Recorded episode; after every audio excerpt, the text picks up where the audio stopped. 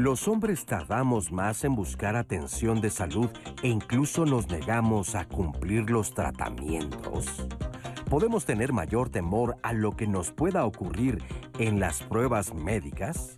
¿Crees que cuando se trata de la salud, los roles, las normas y las relaciones de género pueden actuar como factores de protección o de riesgo para las mujeres y los hombres adolescentes, jóvenes y adultos mayores? Las respuestas te las daremos hoy, así que quédate con nosotros. Bienvenidos a Diálogos en Confianza. Gracias por estar con nosotros un lunes más de salud, lunes que vamos a platicar de salud de los hombres. Siempre son las mujeres las que llevan la batuta también en la salud de los hombres, porque por eso creo que este programa es súper importante. Vamos a ver, yo les he platicado aquí la anécdota, más que anécdota, la realidad que pasa en los consultorios, que normalmente viene, si viene un señor solo, le saco una historia clínica. Cuando viene con su esposa, le saco el triple de información la esposa y él, y él se enoja de que ella nos dice las cosas. ¿Por qué somos así?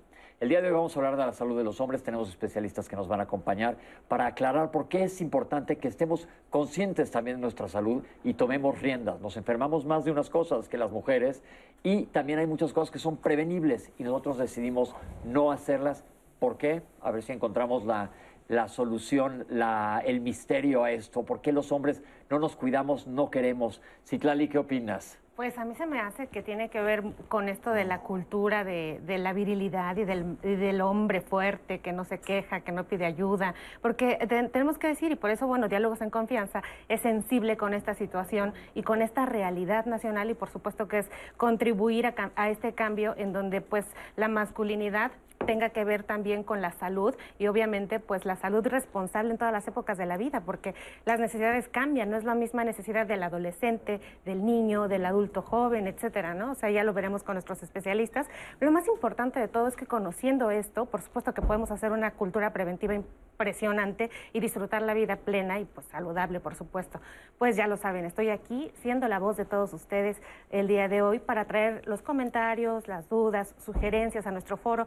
El programa de usted, usted lo hace y estamos aquí listos con nuestros especialistas. Los saludo y les agradezco la confianza por estar aquí este lunes de salud y también quiero saludar a nuestras intérpretes de señas, como siempre que nos acompañan, a Istiel, a Lía, Alberto, un saludo y pues bueno, Pepe, contenta de estar contigo, viéndote como cada lunes para empezar a trabajar en salud. Les voy a presentar a los especialistas para que entremos de lleno al tema. Está con nosotros, le quiero dar la re bienvenida. Ya pues, son muchas veces, doctora Mirna, gracias por estar aquí con nosotros. Buenos días a todos. La doctora doctora Mirna Guadalupe Echavarría Sánchez ya es ampliamente conocida aquí en el canal, andróloga clínica con maestría en andrología, médico adscrito a la, Clínica de Andrología del Instituto Nacional de Perinatología Isidro Espinosa de los Reyes, el IMPER de la Secretaría de Salud. Doctor Miguel Maldonado Ávila, bienvenido, gracias por estar con nosotros. Gracias por la invitación. Urólogo del Hospital General de México, que da, da clases en adiestramiento en andrología y maestro en ciencias médicas. Está también en el Hospital Ángeles Mosel. Y doctor Cristian Villeda Sandoval, gracias por estar aquí con nosotros. Urólogo especialista en urología oncológica, en cirugía robótica con prostatectomía radical, laparoscópica, nefrectomía parcial, cáncer de próstata, cistectomía radical, cáncer de riñón, cáncer de vejiga y litiasis, certificado por el Consejo Mexicano de Urología. Gracias por estar hoy aquí con nosotros y nuestros especialistas los vamos a ir llevando a través de las edades que tenemos todos en diferentes, los hombres, igual que las mujeres, tenemos diferentes edades, diferentes patologías y de qué tenemos que estar conscientes. Pero vamos a ver un panorama general de nuestra salud y ahorita regresamos con ellos. Cifras del INEGI señalan que entre enero y agosto de 2020, las tres principales causas de muerte a nivel nacional por problemas de salud fueron enfermedades del corazón, COVID-19 y diabetes mellitus. En cuanto a la composición por sexo de las personas fallecidas, el 58.7% correspondieron a hombres y el 41.1% a mujeres. Para entender el porqué de la diferencia en las cifras, los especialistas mencionan que cuando se trata de hablar sobre la salud de los hombres, se debe tener en cuenta que se siguen documentando algunos problemas para los hombres derivados de las circunstancias de género, como muerte prematura debido a accidentes, homicidios, suicidios, elevados índices de accidentes laborales en los sectores como la minería, el transporte y la industria pesada, y mayores niveles de toxicomanía, en particular alcoholismo y tabaquismo. Con todo esto, la consecuencia es una menor esperanza de vida. En muchos países se ha observado que los hombres se muestran renuentes a buscar atención médica cuando la necesitan debido a la percepción que tienen culturalmente sobre la masculinidad,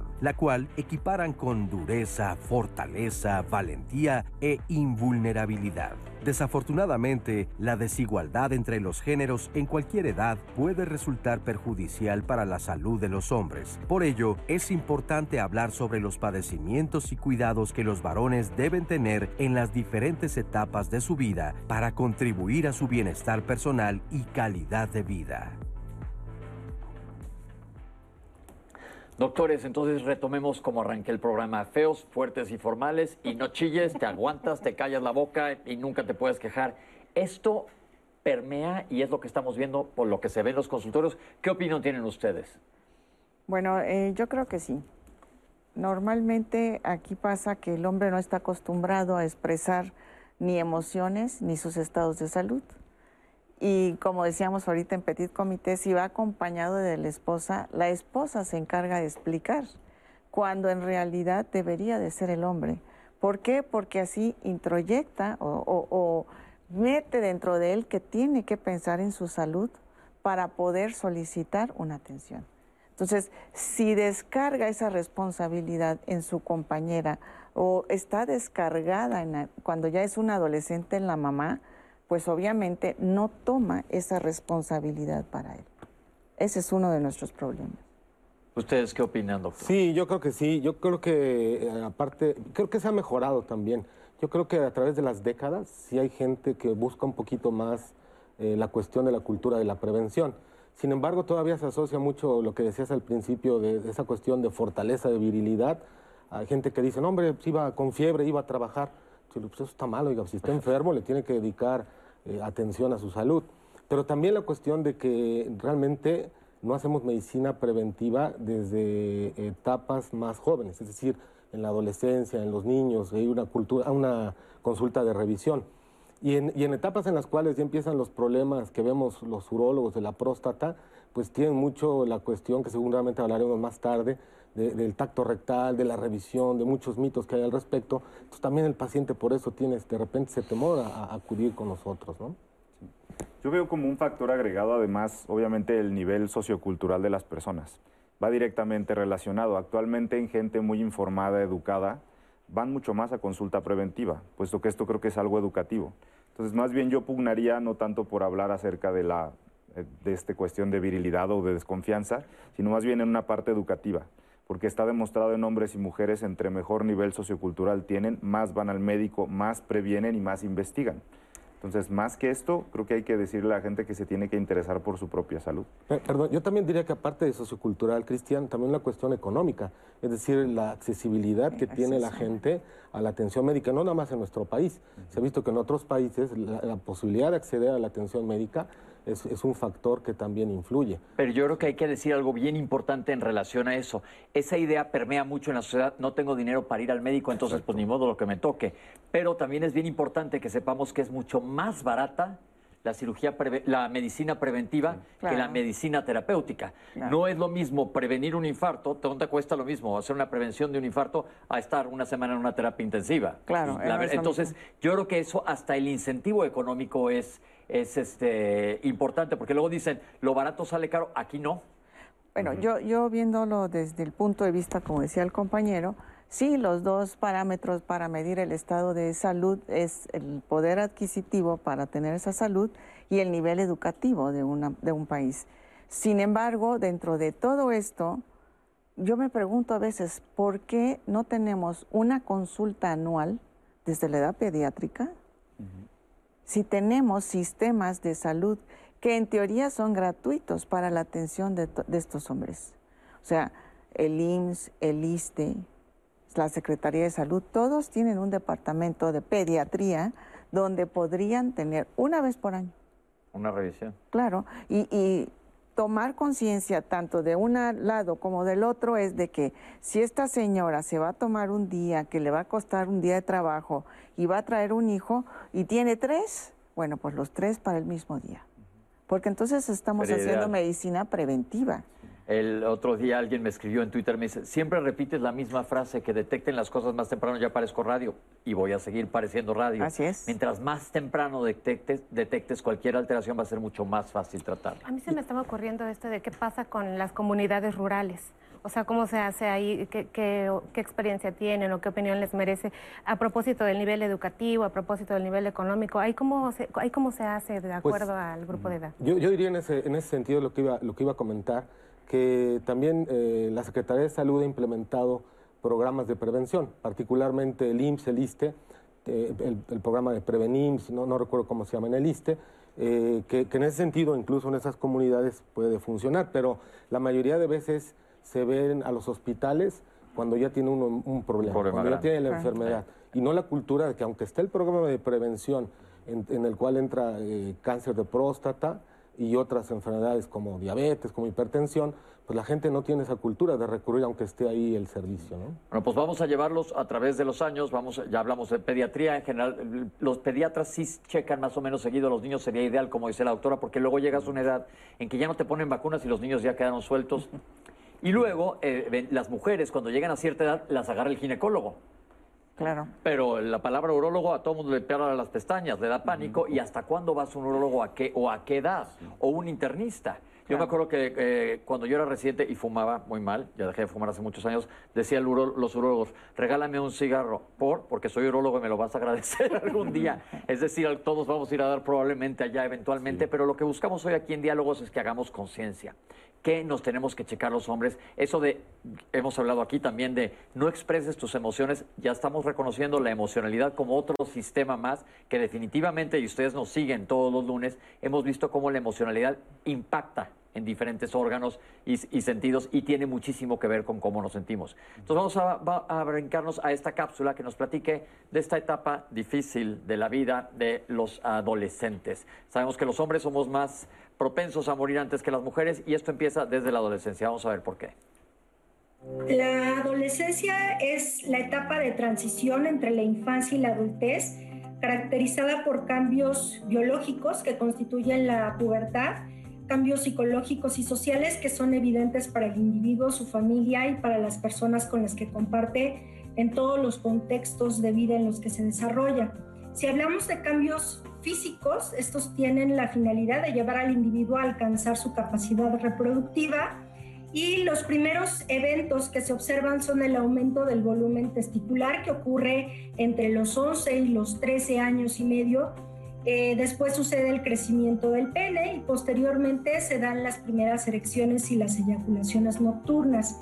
Se da un crecimiento más acelerado de pasar de un crecimiento de 5 a 6 centímetros por año, aumenta hasta 13 centímetros por año y el pico máximo se da entre los 14 y los 15 años aproximadamente.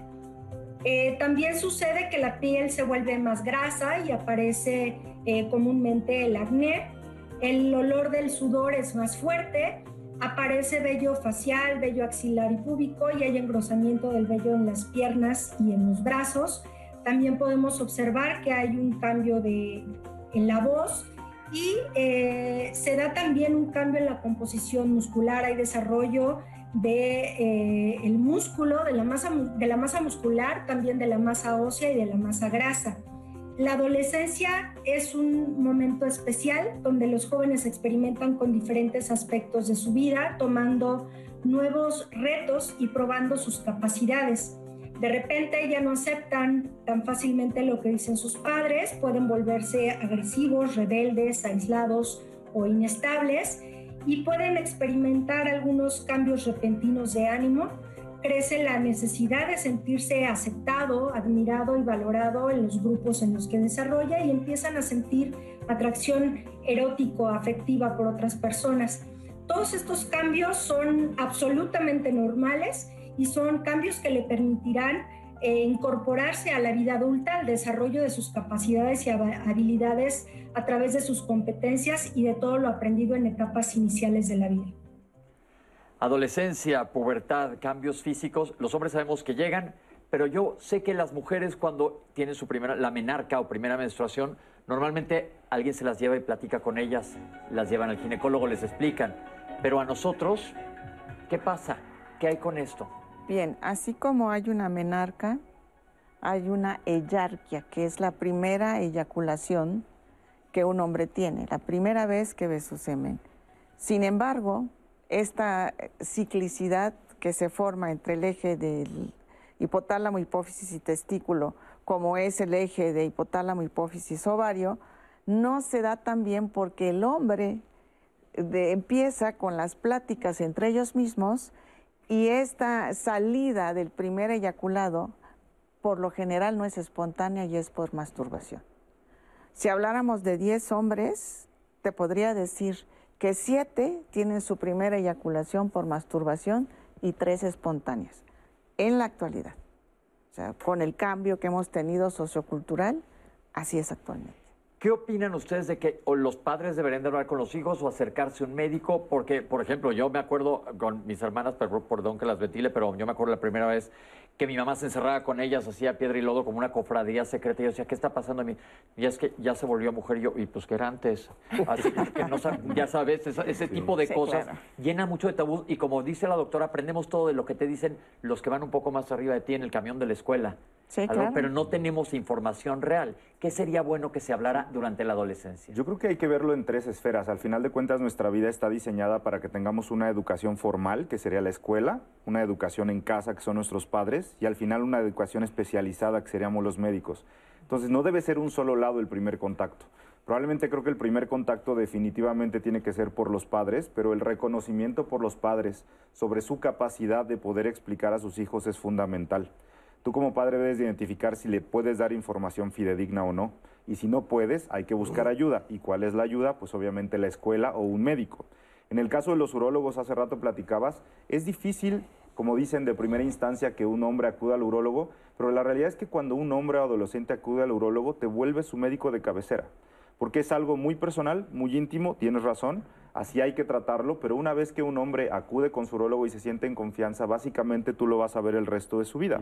Entonces, estos seguimientos anuales, la realidad es que creo que en urología, si somos de las especialidades que tenemos bastante sistematizado un seguimiento anual, por los padecimientos que vamos a ver poco a poco. Pero al inicio en la adolescencia me parece fundamental, y por ejemplo yo lo digo con mis hijos, mis hijos tienen 6 y 7 años, a los niños hay que hablarles con las cosas por su nombre. ¿Cómo se, se llama? llama pene, se llaman testículos, se llama vagina, no les debemos decir nombrecitos para minimizarlos, sino más bien tienen que saber que desde ahí empieza la culturalidad de la sexualidad o de los padecimientos que van relacionados a los genitales. Entonces, la primer parte es hablarles directamente y francamente de ellos, porque si como padre denotas pena, pues obviamente a ellos les va a dar pena. Bueno, yo te diría que desde un poco antes, porque hay una etapa cuando los niños tienen entre 6 y 8 años, que por alguna causa eh, se meten a la alcoba matrimonial y cachan a los padres teniendo una relación sexual. Los cachan sin ropa. Entonces, desde allá es un momento para empezar a platicar con los hijos. Y tú dices, en la casa debe ser la primera explicación. Y es lo más cierto. Yo a mi hija cuando empezó a crecer le dije que el último aparato que madura en un ser humano es el reproductor. Todos los demás prácticamente desde que naces. La vista, el andar, el tragar, o sea, todo. Sin embargo, nosotros tenemos la oportunidad de tener el conocimiento y poder vigilar ese desarrollo puberal que va dentro de la adolescencia. Pero ¿cuánta gente como tú o como yo, o como todos, van a tener este conocimiento? Entonces yo retomo lo que tú dices para decir que en la escuela es la oportunidad de que al menos, si tú quieres en una reunión semestral, se pudiese hablar de todo lo que es la clasificación de Tanner, de cómo debe de ir un desarrollo normal, para que el propio padre pueda darse cuenta cuando algo ya no está yendo bien. Yo creo y, que, y de sexualidad también, ¿no? Porque la sexualidad es parte de un ser humano desde que es un feto. ¿Cuántos ultrasonidos no vemos con los fetos agarrándose el pene. Entonces, la sexualidad es implícita de un humano. Y la mayoría de la información no viene de fuentes fidedignas. Por eso, entonces, un punto aquí clave que deben de saber es, los padres, como dice el doctor, están enterados y dar información fidedigna y si no, acercarse a alguien que la pueda dar. Doctor. Yo, quería comentar y quería echar un brinco un poquito más eh, atrás de, la cuestión de la adolescencia, porque creo que la prevención y, el tema que es la salud de los hombres, pues está desde, desde la infancia. Y entonces creo que hay dos aspectos muy puntuales que yo sugeriría, recomendaría a los padres, obviamente a los médicos, a los pediatras, estar atentos en los varones. Uno, eh, la retracción del prepucio, es decir, el pellejito del pene, que les baje bien. Ese es un problema muy frecuente en esa edad y que nosotros vemos las consecuencias como urologos más tarde. Es decir, si el pellejito del pene no baja bien y ese niño se convierte en adulto, tiene una alta probabilidad de tener cáncer de pene. Entonces, fijarse que el pellejito baje bien y si no baja bien no es normal. No importa, que no es que a su papá tampoco le va, no, eso no es que de, familia ni nada. Tiene que retraer el prepucio y se tiene que hacer un muy buen aseo. Número dos, la presencia de los testículos en la bolsa escrotal. Es decir, que los huevitos estén abajo eh, y si no, eso se tiene que resolver idealmente antes del año. El dejarlo evolucionar, misma situación, va a condicionar en un futuro el desarrollo de un cáncer de testículo. Entonces creo que echando un brinquito para atrás, en esa etapa, esos son los dos aspectos más importantes que Y yo te retomo otra cosa. No nada más es eso. Cuando un niño nace, todo lo que va a ser la infancia va a ser la expresión de lo que tuvo inútero, de la alimentación que tuvo inútero. Pero esa es la etapa más importante que genera todos los problemas metabólicos y hormonales. O sea, si la mamá no está con el pendiente de una buena alimentación, ese niño se va a volver obeso, va a tener resistencia a la insulina, va a tener alteraciones en la pubertad. ¿Cuándo es la última vacuna? ¿10, 12 años? A eso voy. Ahora, eso es bien importante y déjenme retomar para irnos puntuales porque podríamos pasarnos días hablando de esto. Ojo, que se retraiga el prepucio que los testículos estén en las bolsas escrotales es importantísimo, que se hable de sexualidad por todo el rango de enfermedades que pueden salir de esto por mala información. La alimentación es clave porque estamos viendo y vivimos en un país donde la obesidad es rampante y la adolescencia es una etapa clave en donde no comen adecuadamente los jóvenes y esto es importantísimo. Entonces la alimentación también durante la adolescencia va a determinar qué va a pasar. Es una etapa donde creces muchísimo y la, alimentación tiene que ser prioritaria. Pero mira, te estábamos platicando de la última vacuna, 10, 12 años, y entonces ya no tienes que ir a que te vacunen. Y oh. entonces, ¿quién supervisa tu desarrollo puberal? ¿Quién lo supervisa?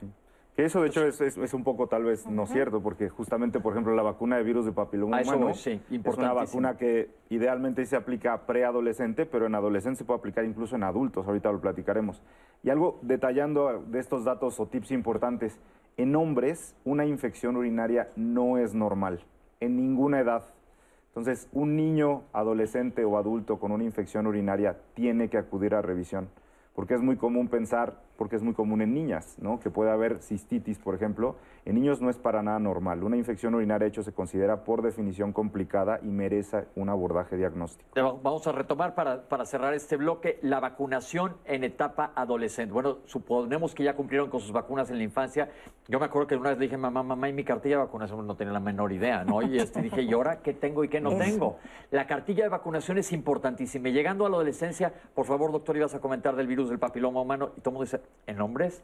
Sí, ¿no? claro. De hecho, justamente la actitud de prevención con virus del papiloma humano es muy importante porque los dos somos transmisores y receptores. ¿A qué edad? ¿A qué edad? No, pues empieza desde que tienes actividad sexual. No, pero ¿a qué edad se deben vacunar? Ah, debe empezar entre los 8 y 12 años, dependiendo de las recomendaciones locales de cada país, pero en México más o menos así es. Pero importante aclarar que la vacuna de virus de papiloma humano es cuando tienes posibilidad de tener parejas diversas en el futuro. Entonces, no solamente en niños, sino también adolescentes y también adultos jóvenes. Ok, ahorita estamos, vamos más adelante en adolescentes, pero eh, para avanzar en edades, pero ahorita para que queden puntos claves sobre la salud de hombres. Sí, doctora. Este, sí, debe de ser como ¿Y la vacuna está eh, disponible a, sector público y privado? Está dentro de la cartilla nacional de vacunación. De hecho, este, se debe de poner a, esas edades pensando que no han iniciado una vida sexual. Lo ideal es antes de iniciar una vida sexual. Eso sería lo ideal. Porque cuando ya has iniciado una vida sexual, lo primero que tienes que tener es una revisión para que entonces seas candidato a la vacuna. Perfecto. Perdón, hay, hay, lo que no estoy seguro, doctora, si el sector salud ponga el esquema completo. Básicamente hay eh, dos vacunas disponibles, tres. el Cevarix, que fue la primera, que tiene básicamente dos serotipos. el Gardasil, que tiene cuatro y hay una de 9, no Navalente, que creo que esa no está disponible. Esa no está Gardasil 4 en O Gardasil 4. Pero para que la gente que nos está viendo que sepan que se tienen que vacunar. ¿Si hay algún comentario antes de irnos a, corte? Pues sí, tenemos, eh, por ejemplo, nos preguntan acerca de la circuncisión, si afecta la potencia sexual del hombre o esto tiene algo que ver con eh, pues su salud sexual y reproductiva. Y también, eh, si no le hicieron la circuncisión a una persona, cuando a, un, a un caballero cuando ha nacido, se la puede hacer ahora, tiene 36 años. también nos preguntan sobre la vacuna, la disponibilidad de la vacuna y este, sobre muchos, muchos, muchos temas y en relación sobre la eyaculación precoz, que si quieres después del corte se los traigo porque ya nos vamos a corte. Recuerden que estoy aquí en vivo recibiendo todas sus llamadas, comentarios. Está Gude pendiente en Twitter, en Instagram, subiendo el material inmediatamente de nuestro programa y aquí tendrá respuesta a todos sus comentarios. Nos vemos después de este corte.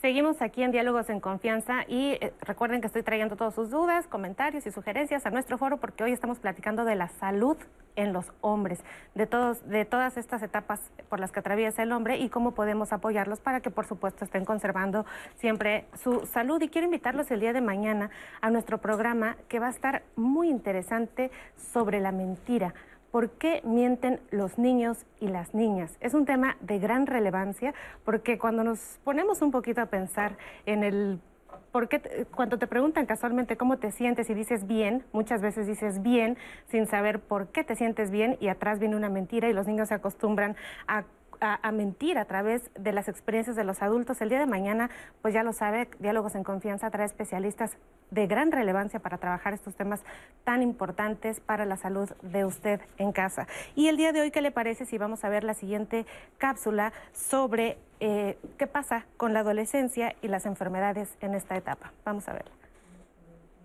Generalmente los adolescentes no buscan mucha atención médica eh, cuando ocurre es por alguna cuestión aguda, por problemas respiratorios, eh, puede haber algún problema de la piel como el acné, síntomas agudos de alguna enfermedad crónica como el asma, eh, lesiones relacionadas con el deporte, por ejemplo.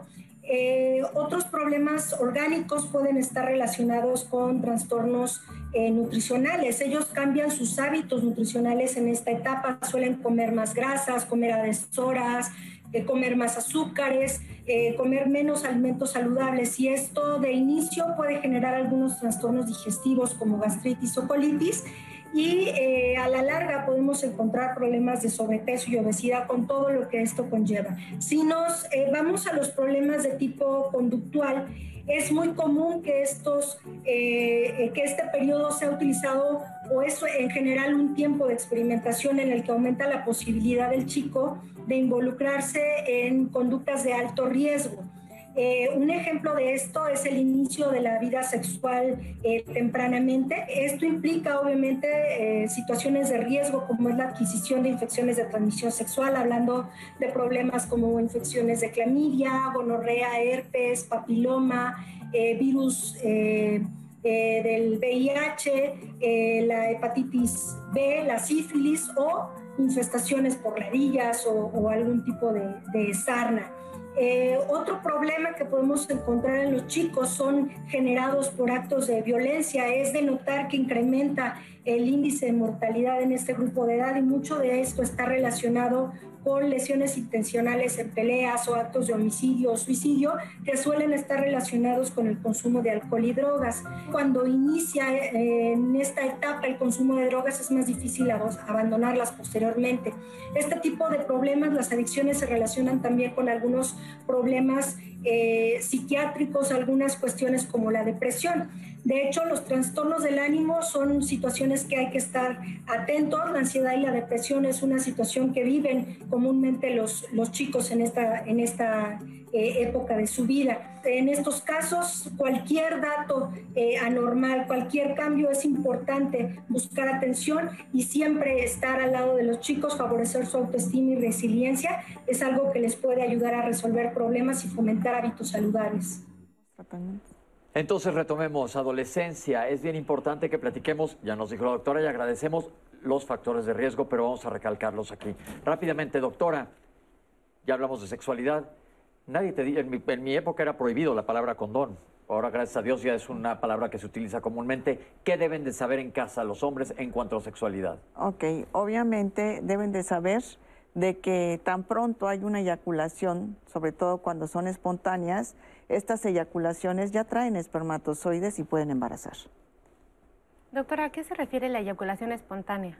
Cuando eh, están dormidos y de repente se despiertan y están todos mojados de- del eyaculado o del semen. Y se llama espontánea porque ellos no intervienen con un mecanismo de masturbación o de literatura erótica o algo, sino que es por acción hormonal. Entonces, como ya se integró la respuesta del eje hormonal, entonces ya son capaces de embarazar a cualquier mujer con la que tengan un- una relación sexual. Uso del condón. El condón es muy importante por dos cosas. Puede evi- evitar el embarazo, pero también evita algunas, no todas, No todas. algunas enfermedades de transmisión sexual que eh, son frecuentes en esta etapa de la vida y que eh, es importante por salud tanto de la misma persona como de su pareja. Entonces, Y hay que aprender A colocárselo, eso es prioritario. Actualmente en las escuelas creo Ya que están, están dando la técnica de cómo Y ponerse aquí un una vez lo platicamos con la doctora también. ¿Cómo lo pueden Sí. buscar ya en internet? En las eyaculaciones espontáneas, normalmente, como dijo la doctora, pasan durante la adolescencia. Es el despertar sexual de los hombres. Doctores, eh, hay dudas sobre la masturbación. ¿Es normal? ¿Se castiga? ¿No es normal? ¿Qué, hay, de- ¿Qué opinan de esto? No, pues básicamente es normal, es un mecanismo para autoconocimiento del cuerpo y además es lo que te permite justamente saber desde qué te gusta, cómo te gusta y poderlo controlar. Entonces, básicamente creo que la definición, si el doctor está de acuerdo, es que la masturbación es normal mientras no te afecte tu calidad de vida. ¿Cómo te puede afectar tu Si hay, calidad? por ejemplo, eh, pacientes que utilizan la masturbación en demasía y si tú dejas de estudiar, dejas de dormir, dejas de ir a la escuela por eso, eso ya te afecta en cierto punto. Pero no hay ni siquiera un número de masturbaciones que puedas definir como bueno o malo. En realidad es más que afecte la calidad de vida, no sé, doctora. Bueno, eh, eh, yo creo que la masturbación, como tú dices, te da la oportunidad de conocerte, de conocer tu propia respuesta sexual e inclusive de aprender a controlar tu eyaculación. Que obviamente eso te va a servir cuando tengas una pareja, seas hetero o homosexual. Vas a aprender a conocerte. Dos, eh, la, zona de la angustia en el cerebro y la zona de la excitación sexual están muy parejas. Por eso mucha gente cuando está angustiada por un examen, angustiada por, o sea, es ansiosa, una eyaculación, una masturbación, baja ese nivel de angustia por la contigüidad. Entonces, el hecho de que se estén masturbando mucho hace que el nivel de ansiedad baje. ¿Cuántas pueden ser? ¿Cuántas son buenas? ¿Cuántas son malas? No se sabe. Lo que sí sabemos es que cuando hay un abuso, el propio cuerpo te lo dice, porque entonces el paciente va a empezar a sentir, o el, este niño, este adolescente va a tener ardor para orinar. Y cada vez puede tener menos líquido seminal e inclusive sangrar por el exceso de la masturbación que tiene. Entonces, ojo con eso. Entonces, dejemos masturbación, sexualidad, uso del condón, hablar de enfermedad de transmisión sexual. Riesgo de accidentes y drogadicción. ¿Qué hay de esto en adolescencia? Pues sí, eh, es justamente a partir de esa edad en cuando, es cuando empieza eh, un aumento en la incidencia de los accidentes. ¿no? Eh, los jóvenes, pues alguna, por alguna parte del desarrollo del cerebro, no miden el riesgo adecuadamente y entonces es frecuente que pues, se les haga fácil cualquier situación de tomar un vehículo sin saber todavía manejar bien o, o muchas situaciones con las motos. ¿no? Entonces, en ese sentido, pues a nosotros, a los urólogos, vemos sobre todo trauma escrotal frecuentemente o en actividades deportivas también.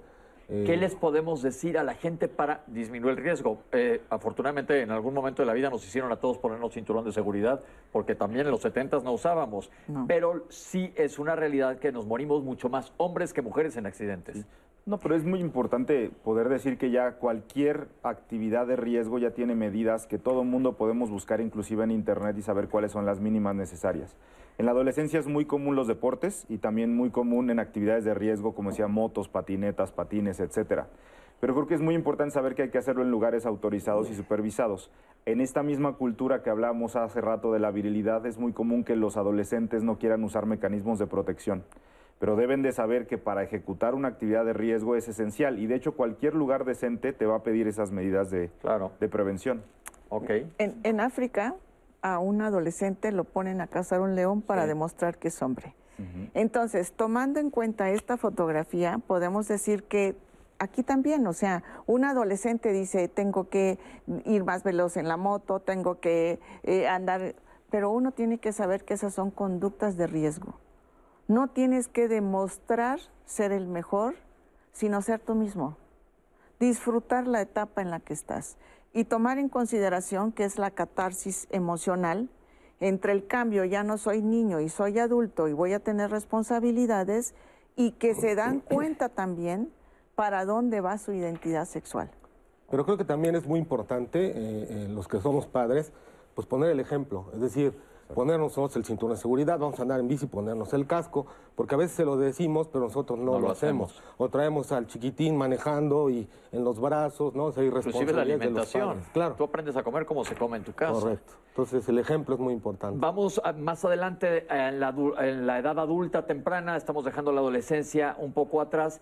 ¿Qué pasa? Y yo mencioné al principio del programa la importancia de, de ver la emocionalidad como otro órgano y sistema. ¿Qué pasa?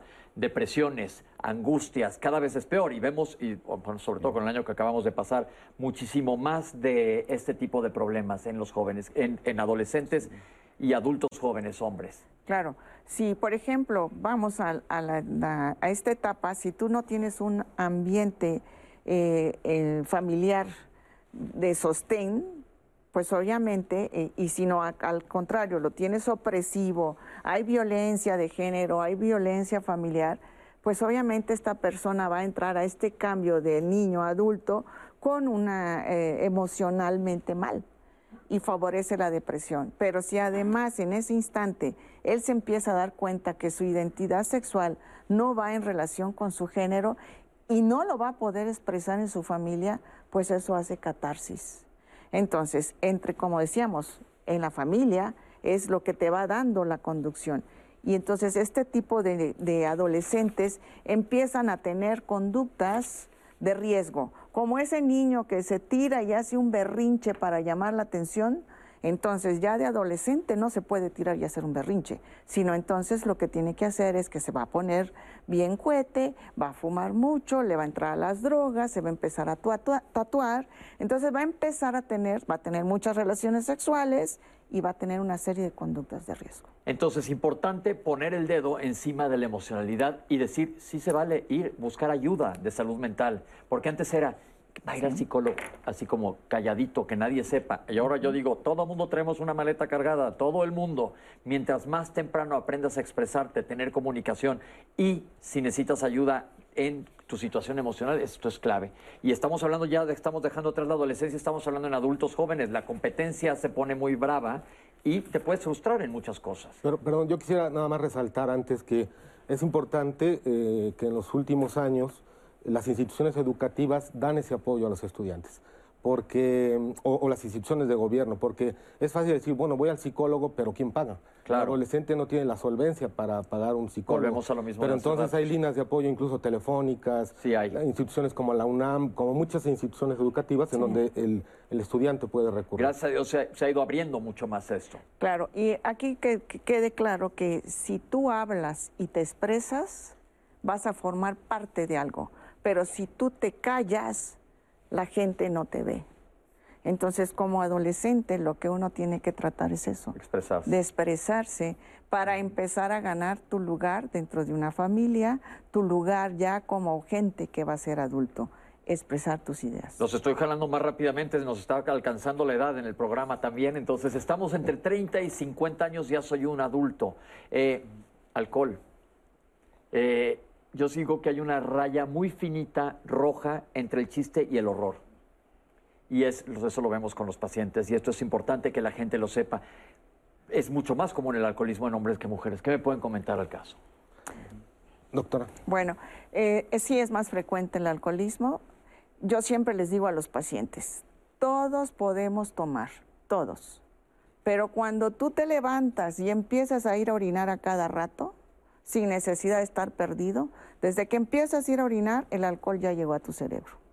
Y si ya llegó a tu cerebro, ya te empezó a cambiar hormonas, ya te cambió también lo que llamamos neurotransmisores de conducta. Entonces, todos sabemos hasta qué nivel tomar para llegar a ese que es el, el foco de alarma, porque si sigues tomando, te pierdes. ¿Qué otras enfermedades o qué tenemos que poner atención en edad adulta de hablemos de 30 a 50 años? Yo diría, perdón, y quiero mencionar algo sobre las enfermedades de transmisión sexual. Eh, no tanto hablar de las enfermedades de transmisión sexual, sino de una conducta que he visto en los últimos años eh, en los varones, que es el rasurado de la región genital. Se rasuran el vello púbico, se rasuran eh, el escroto, pues por una costumbre, no sé si por las películas, el chiste es que eso sucede. Y hay estudios que demuestran que eh, la incidencia de enfermedades de transmisión sexual aumenta cuando hay rasurado de la región genital. Entonces la recomendación es que no se rasuren la región genital. Si no les gusta el vello largo, que está bien, es una cuestión estética que también es importante, pues recortarlo solamente. Pero si utilizan el rastrillo, se producen lesiones que en el microscopio es un cráter verdaderamente, donde fácilmente un microorganismo entra. Es importante. Sí, es, es, lo platicamos en un programa anterior de este tipo de, de modernidad de rasurarse y entra dentro de un contexto de que la gente no sabe que el vello es un mecanismo de defensa contra las infecciones. Pero hasta dónde la manipulación de toda esta conducta en la adolescencia y en la etapa adulta temprana nos lleva a rasurarnos. ¿Cómo tú ves unos genitales bien rasurados? Infantiles. El vello es un dato de adultez. Y entonces al rasurarse, esos genitales son infantiles. Entonces, ¿hasta dónde nos están conduciendo? Las modas. Las modas. Correcto. Ok, entonces estamos de 30 a 50, enfermedad cardiovascular. Aquí empiezan los problemas. Eh, no, vamos, hemos hecho programas enteros de tabaquismo, que también es en hombres y mujeres, es un problema. Pero aquí yo creo que es momento de que los hombres tengamos conciencia de que qué está pasando con nuestro corazón, nuestros pulmones. Tal vez si queremos hablar de enfermedades en adultos jóvenes e incluso en adolescentes, los primeros mitos a derribar es, por ejemplo, piedras en la vía urinaria. Las piedras en la vía urinaria no es de gente mayor, empieza más o menos la incidencia a los 15 años y acaba en los 30. La otra, tumores testiculares. Si te duele un testículo, tienes que acudir a revisión, porque 30% de los tumores se presentan con dolor testicular. Y después de ello están enfermedades metabólicas, que justamente también es un mito pensar que la diabetes e hipertensión son enfermedades de gente adulta mayor, y no es cierto. La obesidad, hipertensión, incluso el ácido úrico elevado, son enfermedades con predisposición genética. Entonces, si tú lo tienes, vas a empezar como adulto joven. Y es muy importante saber que tal vez por nuestra genética mexicana la diabetes es muy frecuente que nos vaya a atacar más de 50% en el adulto mayor, pero de adolescente puede retrasar mucho esa progresión. Entonces, si tienes la fatídica combinación de ser obeso, comer mal, no hacer ejercicio, en lugar de retrasarlo a los 50, tal vez empieces a los 30. Y es un cambio de vida definitivo, por lo que hay que ser preventivos. Sí. Tenemos esta cápsula de padecimientos frecuentes, vamos a verla, ahorita regresamos con ustedes. Eh, hoy día hay enfermedades que no se presentaban antes en pacientes jóvenes. Anteriormente no se observaban pacientes que hubiera problemas de cáncer de vejiga. Hoy día aunque es poca o es mínima la, aparición de un cáncer de vejiga o, urotelial en el trayecto urinario, sí se puede presentar y se puede prevenir, se puede atender en etapas tempranas. Otra cuestión es que hoy día, haciendo ultrasonidos, eh, de manera preventiva podemos diagnosticar, por ejemplo, si hay antecedentes de piedras en los riñones o en la vejiga o en los conductos urinarios, ¿sí? Eh, también nos puede ayudar los ultrasonidos testiculares, para en este caso para diagnosticar una inflamación testicular por un factor infeccioso o por un factor oncológico. Algo que nos, también nos puede ayudar es efectuando exámenes generales de orina para descartar o detectar si hay algún problema de infección o si hay sangrado en la orina de tipo macroscópico o microscópico los jóvenes o pacientes adultos jóvenes ya presentan a veces cuestiones de disfunción eréctil o pérdida de líbido sexual. Esto también se puede encaminar con estudios atendidos por un especialista mediante estudios de hormonas para descartar si es que no hay un padecimiento orgánico que esté condicionando estos factores de disfunción sexual y no solamente que pueda ser un factor de tipo psicógeno. Por eso también es importante estarse autoexplorando y si hay alguna cuestión, inquietud, acudir con un médico especialista. Entonces, retomando, es bien importante todos los hombres, esta edad de adultos jóvenes, es, esto va a implicar mucho nuestra edad avanzada. La aterosclerosis, los lípidos altos, las grasas, colesterol y triglicéridos, no te das cuenta. Y si están elevados, si no los tratas en este momento, eventualmente te van a tapar las arterias. La diabetes, lo acaba de decir el doctor, diabetes tristemente tenemos muchísimo. ¿Tienes sobrepeso? ¿Te has checado la presión últimamente? Todo esta, esta etapa adulta va a tener impacto cuando seas más grande. Eh, diabetes, hipertensión, lípidos altos, el ácido úrico, que la gente tiende a no hacerle caso. Dice, tiene el ácido úrico elevado. Sí, pero si eso se convierte esa hiperuricemia en un problema más tarde, puede tener implicaciones serias en la salud. ¿Algo más en edad adultos, jóvenes? que La salud reproductiva.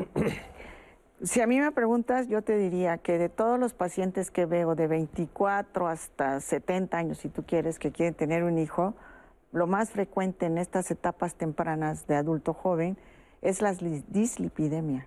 Dislipidemia es cuando se te suben las grasas, es decir, colesterol, y, los triglicéridos en general. Y esto, cuando empiezo a, a interrogar, va asociado que los pacientes tienen disfunción eréctil en etapas tempranas, claro, vamos a volver a hacer el, aquello de como bolitas de billar, ¿no? Tienen la dislipidemia, por lo general pueden tener o no una intolerancia a los carbohidratos, que es la primera etapa antes de la diabetes, pueden tener eh, una resistencia a la insulina por la obesidad. O sea, la misma obesidad va haciendo que vayan saliendo más enfermedades metabólicas y al interrogarlos tienen disfunción eréctil leve. Yo quisiera mencionar en este grupo de edad algo de, yo creo que voy a ser la voz de millones de pacientes en este grupo de edad, que es la prostatitis.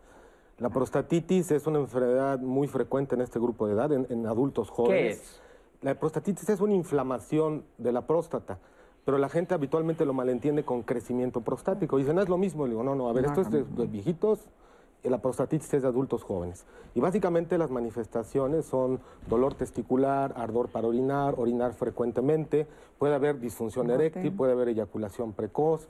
Y esto es una enfermedad eh, que es muy, muy molesta, afecta mucho la calidad de vida de los pacientes pero es un trastorno inflamatorio. Hay varias clasificaciones que ahorita no vamos a entrar en esos detalles, pero básicamente es una inflamación de la glándula prostática en varones en este grupo de edad. Otra cosa importante, 45 años, esto es hombres y mujeres, pero si dicen que a los hombres les da miedo ir al urólogo, no hablemos de la colonoscopía.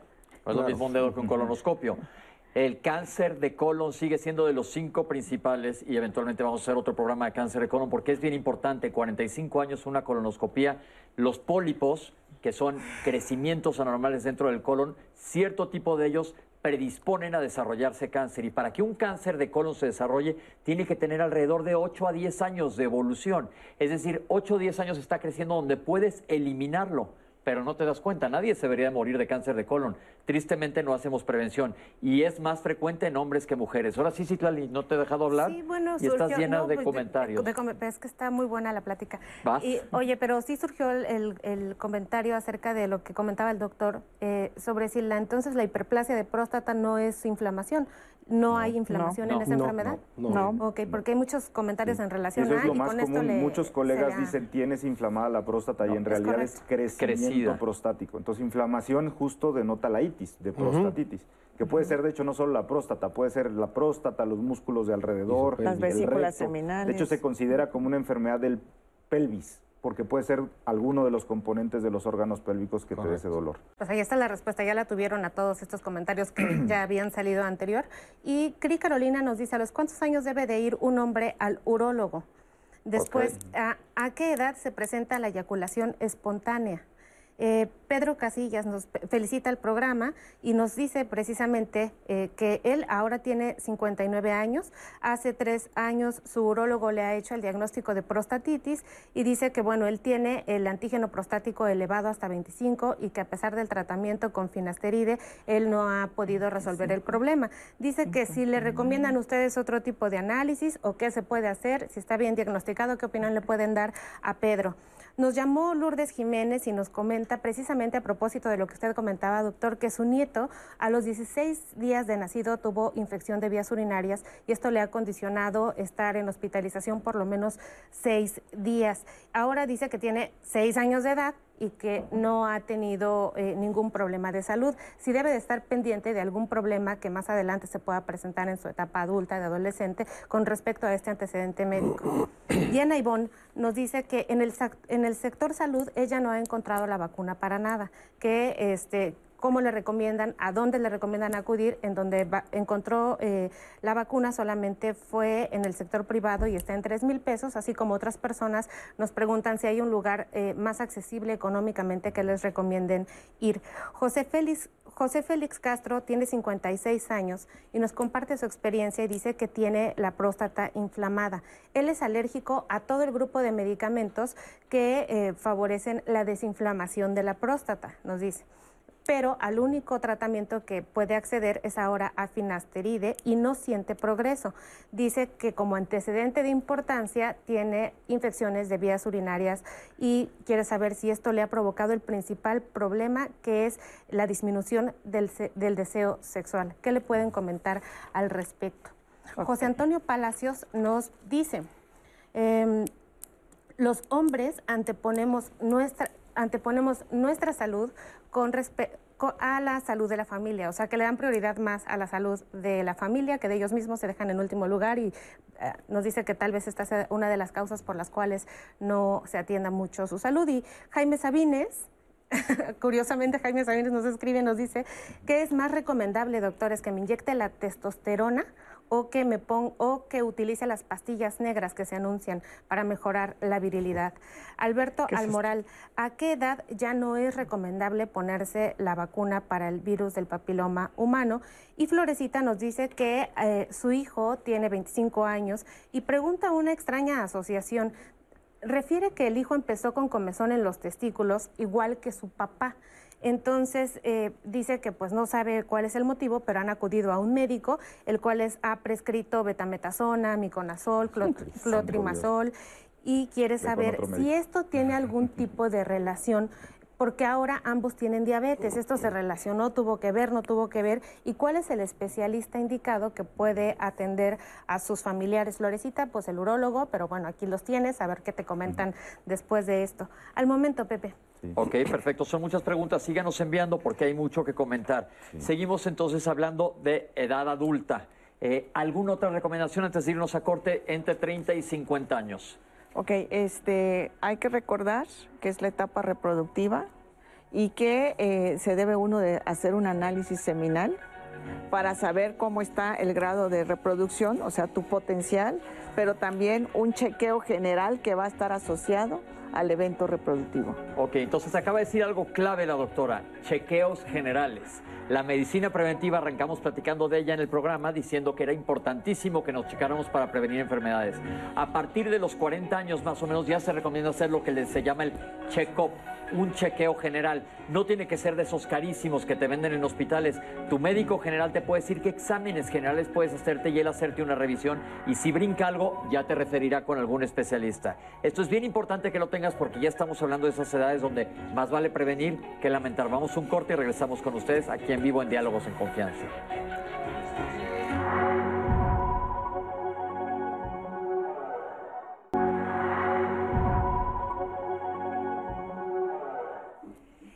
¿Y usted sabía que estamos en podcast y que si está en el tráfico puede ir escuchándonos, si se perdió este programa puede volverlo a escuchar mientras está haciendo cualquier otra actividad? Bueno, pues eso ya es una realidad, es posible. Tenemos todos los programas desde hace muchísimo tiempo ahí y puede seleccionar siempre el de su interés e irlos actualizando con respecto al tiempo. Quisiera invitarlos el próximo lunes de salud a que platicara con nosotros de un tema de gran relevancia que poco a poco va tomando más fuerza en todo el mundo, que es la microbiota humana este tema que es tan relevante porque identifica al ser humano como un ecosistema que está compuesto de diferentes bacterias que favorecen su salud. Cuando vamos avanzando y nos, los hábitos en nuestra vida diaria lastiman la microbiota y sabía usted que esto favorece muchas enfermedades, bueno, pues lo invitamos el próximo lunes porque nuestro programa va a estar de lujo. Y quiero compartirles, especialistas Pepe, las siguientes llamadas de Marisa. Marisa nos dice, bueno, las personas no tenemos cultura de prevención. Además, dice que los hombres acuden al médico y es compañera de tu dolor porque dice lo mismo, que tienen más información de las mujeres que de los hombres, pero dice que esto los vuelve muy comodinos y que pues tampoco se vale. Y también eh, tengo la llamada de Temo que dice que nos pregunta sobre las personas que padecen balanitis. La recomendación que hacen los médicos es hacer circuncisión. Estoy de acuerdo con eso. Me gustaría saber qué otros tratamientos existen para poder atender balanitis. Al momento tenemos esos comentarios. Ah, pero, ¿sabes? Permíteme leerte los de eyaculación precoz que me faltó en el bloque pasado, que preguntan cuánto tiempo debe de durar una persona para considerar que no tiene eyaculación precoz. ¿Por qué da eyaculación precoz si se cura la eyaculación precoz? Y además, eh, y además, si la vasectomía resta potencia sexual. Y ahora, ¿qué les parece si vamos al siguiente material para ver qué pasa con los adultos mayores y toda esta relación con la salud en los caballeros? Vamos a ver el material. Aquellos pacientes que tienen una edad mayor de los 40 años, son pacientes que a veces ya entra la preocupación o los hombres de si ya me tengo que hacer estudios para problemas de urinarios o de próstata o algún de otra índole. Por ejemplo, ya es más eh, frecuente que el paciente presente pujo al empezar a orinar, cambios en el chorro de la orina, que sea más delgado, que haya perdido fuerza, eh, o que el chorro ya no sea continuo, sino vaya pausado o intermitente, o que cuando termine de orinar se quede con la sensación de que no quedó vacía su vejiga o que no ha vaciado adecuadamente o que durante el día está yendo a orinar cada 30, 40 o una hora que antes eso no se presentaba. O lo que cambia muy comúnmente la nicturia, que es ir a orinar muy frecuentemente en la noche, que a veces no les permite tener una concentración adecuada del sueño. Otro factor puede ser la urgencia urinaria, que el paciente no puede estar en alguna punta o que vaya en el transporte público o alguna situación y que tenga necesidad rápido de ir al baño porque si no siente que se le va a escapar la orina. Entonces eso puede llevar a la incontinencia. También las infecciones de vías urinarias son muy frecuentes también conforme avanzando la edad en el hombre, pero tampoco no, no agobiarse, se puede dar tratamiento para infección o desinflamación de la próstata y pueden mejorar mucho esos síntomas urinarios. A la mayor edad es más probable a veces que haya padecimientos oncológicos o cancerígenos en el tracto urinario. Entonces siempre hay que descartar que no vaya a haber un cáncer de riñón, un cáncer del tracto de los conductos o túbulos urinarios, de vejiga, inclusive de próstata. Dentro del escrutinio para cáncer de próstata es hacer un ultrasonido, se llama vésico prostático con medición de orina residual o un ultrasonido transrectal.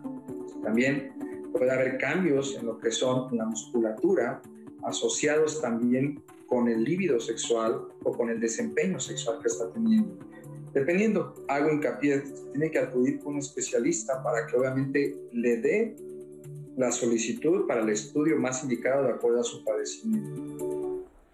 Ahora sí, doctores, estamos de vuelta y ya avanzamos, estamos arriba de los 50 años. Doctor, algo me quería comentar. Sí, este, tú comentaste que el chequeo se debe hacer a partir de los 40. En los países de primer mundo, desde que tú entras a un empleo, tienes que tener un chequeo anual.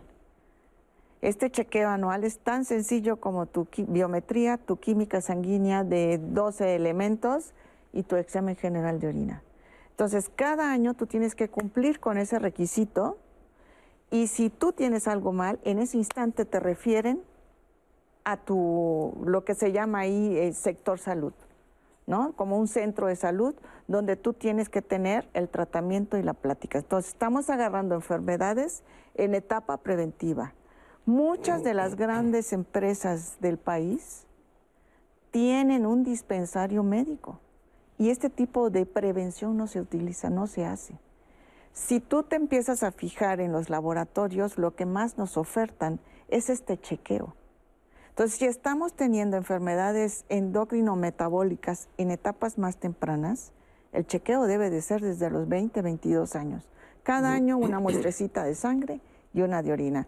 Y haríamos una medicina preventiva perfecta. Sobre todo, que es lo que buscamos. Sí, doctor. Yo, yo, yo quisiera hacer tres comentarios muy rápidos. El primero es con respecto al tiempo eh, de la eyaculación.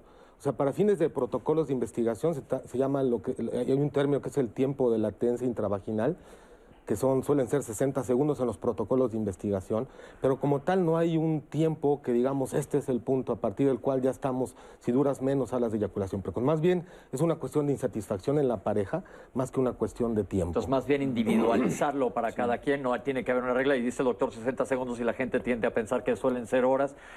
Y por esos 60 segundos se han cambiado hasta inventado religiones en el mundo. Entonces, bueno, ese es otro tema. Exactamente. otro día totalmente. Quisiera también hacer un comentario con respecto al uso de testosterona en pacientes añosos, pues algún paciente lo comentó. La testosterona se tiene que utilizar cuando hay una determinación del laboratorio que demuestra que los niveles de testosterona total y libre, si es que hay, una parte que se llama libre, eh, están bajas y que el paciente tenga síntomas, porque muy frecuentemente algunos médicos lo prescriben sin tener un estudio de laboratorio. Amén de otra, otra batería de estudios que se deben de tener antes de empezar la administración de testosterona. Y el tercer comentario que quiero hacer es sobre el uso también de testosterona en los, en, el, en, los fisicoculturistas, que eso es algo que estamos viendo mucho también. Utilizan medicamentos incluso de uso veterinario, de, de cadurabolín, primobolán, o sea, medicamentos que se administran cada tres meses, se ponen dos a tres a la semana. Entonces, realmente eso no debe de hacerse y es ilegal además. Y esto afecta no solamente las vías urinarias, sino también el hígado, por otro lado. Claro. Este, respecto al comentario, eh, sí, tú puedes tener un nivel de testosterona bajo, medido por laboratorio, pero antes de dar testosterona para reponerlo, tienes que preguntarte por qué la tiene baja. Porque puede tener una diabetes y eso favorecer que la tenga baja. Pero en gente que no tenga nada también con la edad tiende a declinar los ah, números. claro. El 50% de los hombres van a tener una deficiencia de testosterona bien marcada. Y el otro 50 va a tener leve. Pero si tú tienes una deficiencia de testosterona, pregúntate, ¿es tiroides? ¿Es, una, ¿Es un problema de colesterol? La testosterona se forma a partir del colesterol. Y si el colesterol está alto, pues ¿cómo se va a formar la testosterona? Y ya le metiste testosterona y no le estás mejorando el problema, se lo estás aumentando. Sí, y en cuanto a prevención, justamente antes se tenía el mito de que la disfunción eréctil o la baja de testosterona eran por la edad o por enfermedades previas, y no es cierto. De hecho, la disfunción sexual, por ejemplo, disfunción eréctil, indica y es un predictor a futuro de que te puede ocurrir enfermedades metabólicas. Es más frecuente y de hecho los estudios que hemos hecho en algunos hospitales demuestran que la disminución de función sexual empieza tan temprano como los 30. Entonces es muy importante estos marcadores porque si se combina de hecho disfunción eréctil con obesidad e hipertensión, por ejemplo, tienes un riesgo de 50% de disfunción eréctil. Y por otro lado, saber que el ejercicio es muy importante promoverlo en estas edades. Es tu inversión a largo plazo desde los 50 años ya no haces músculo, solamente lo conservas. Entonces realmente si podemos ver a los fisicoculturistas arriba de 60 años, ya no producen músculo, lo conservan, para ese futuro.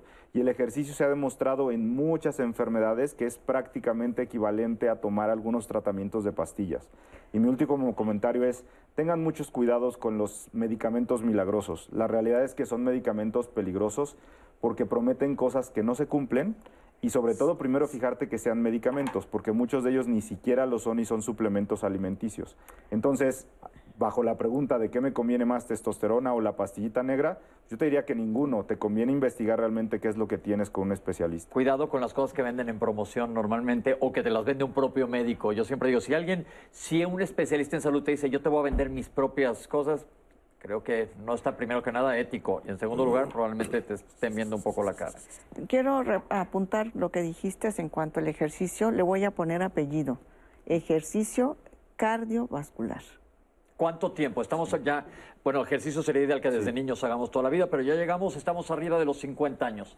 ¿Cuánto tiempo normalmente? Lo mínimo descrito son 20 minutos tres veces por día. Lo, lo, así, lo mínimo que causa un efecto metabólico son 20 minutos tres veces por semana.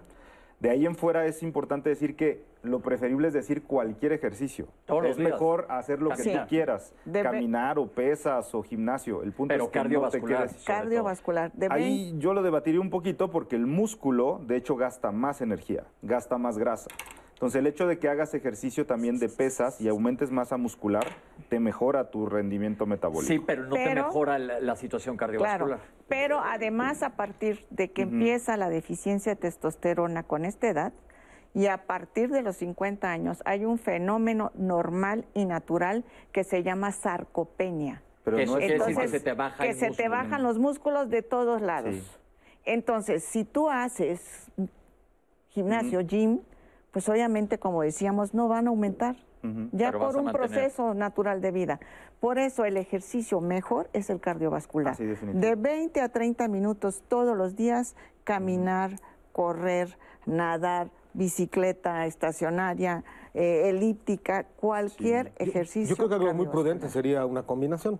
Es decir, Claro. eh, unas pesitas una o dos de veces a la y semana cardio. y pues con poquito peso, ¿no? Porque eh, yo estoy de acuerdo con Cristian, el ejercicio vascular y evidentemente peso adecuado a la edad y Claro. la frecuencia adecuada a la edad. Ahora, regresemos y estamos ya en edades más avanzadas y hemos hecho programas completos, pero aquí tenemos especialistas. Hablemos un poquito de la próstata, qué pasa en edades más avanzadas. Podemos hacer programa larguísimo, pero seamos concisos. ¿Qué checarse? ¿Cuándo al urólogo? Etcétera. Hay, Pues, perdón, hay eh, algunas situaciones en las cuales hay mayor riesgo que yo mencionaría. Básicamente, historia familiar de cáncer de próstata, se tienen que empezar a revisar idealmente a partir de los 40 años de edad y en la raza negra, particularmente en ellos la prevención eh, con antígeno prostático y tacto rectal debe de ser 10 años antes. En general, a partir de los 50 se puede decir que en población general, pero en esos dos grupos de edad tiene que ser antes. Sí. Ok. Y solamente decir que justo un mito es que a todos los hombres nos va a crecer la próstata. Es inexorable.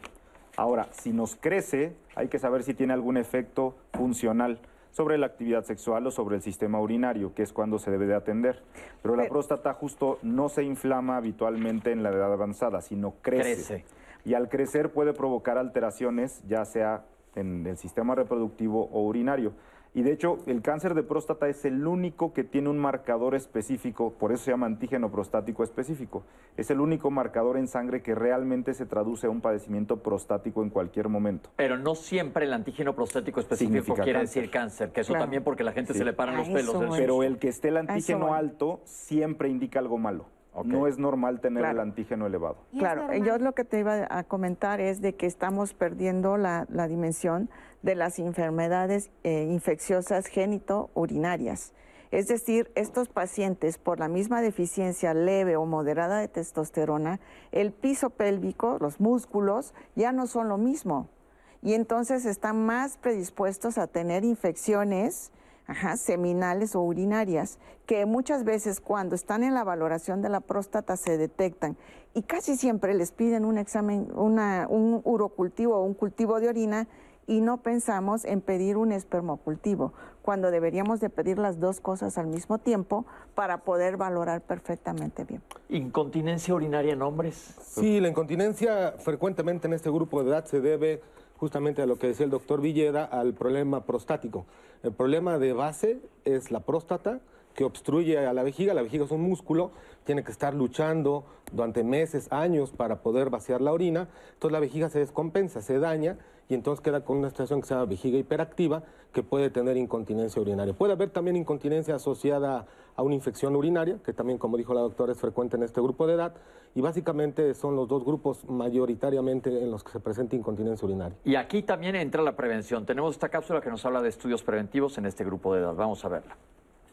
Bueno, dentro de los estudios preventivos en cualquier edad de la etapa de nombre hay que considerar qué estudios son los que se recomiendan. Pues bueno, en primera instancia una biometría hemática que nos ayuda a evaluar cómo está la sangre, como si no hay datos de anemia, alguna situación de esta.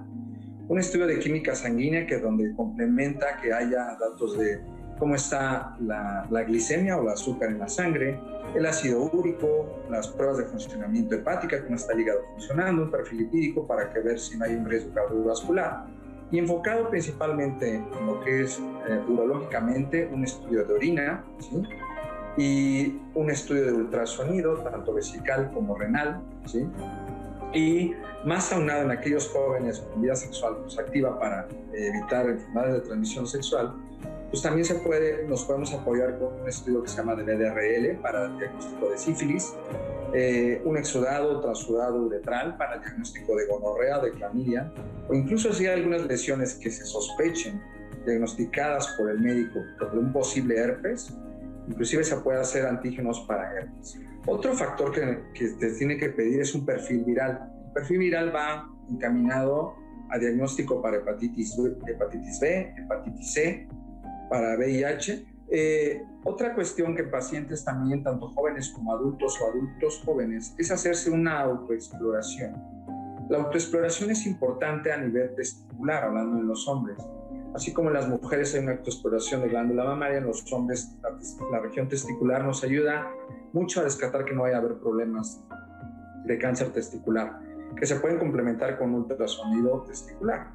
Siempre hay que considerar que las etapas jóvenes, aunque muchos dicen, bueno, estoy joven en este momento, no requiero ningún estudio para poder ser preventivo, siempre se puede ser preventivo Regresamos a Diálogos de Confianza. Bueno, voy a traer los siguientes comentarios. Emily, también te saludamos y muchas gracias a todos por las felicitaciones. A ustedes, doctores, por hacer un programa tan accesible y tan entendible para toda la población. Agradecimiento de muchas personas. Y voy a, traer las siguientes llamadas, que tenemos muchas llamadas. Este, Pepe, ¿estás listo? Listo. Francisco, recientemente en las noches me paro cuatro veces al baño y orino demasiado. Eh, yo soy muy sana, muy, muy sano, perdón. ¿A qué se debe esto? Y también cómo puedo diferenciar si orino muchas veces, si tengo diabetes o si tengo algún problema con la próstata, pues yendo al doctor, pero vamos a ver qué les dice aquí, qué les dicen nuestros especialistas. Tenemos un comentario anónimo que es de una señora. Nos dice, bueno, con circuncisión que normalmente se les hace a los niños pequeños, ¿hay problemas sexuales? Yo pregunto esto porque mi hijo pues obviamente yo se la hice desde que nació, nos comparte, y tiene muchos problemas, yo creo que de tipo sexual, pues no se ha casado y tiene 40 años. Él casi no me habla de, su sexualidad, pero estoy muy preocupada por si esto tiene alguna relación con su comportamiento de la edad adulta. ¿Existe la andropausia y qué datos da? Jaime Morena. ¿Qué hacemos las personas que tenemos disfunción eréctil? ¿Hay algún tipo de algoritmo, algunos eh, pasos a seguir? Graciela nos pregunta si hay una relación con el antígeno prostático y la enfermedad renal crónica, la insuficiencia renal crónica propiamente. Y nos dice que su papá tiene 100 y quiere saber si la relación del antígeno prostático de 100 tiene que ver con su problema renal o no y qué hacer. Ernesto Ramírez nos dice que eh, él tuvo una operación de próstata y quiere saber si esto se relaciona con una este, disfunción eréctil. Vicente Rodríguez, ¿el Viagra es perjudicial para el corazón? ¿Qué medicamentos debería cuidar si soy adulto mayor y utilizo Viagra? Eh, Blanca Estela tiene un hijo de 25 años y dice que nunca tuvo molestias. Sin embargo, recientemente le han diagnosticado varicocele.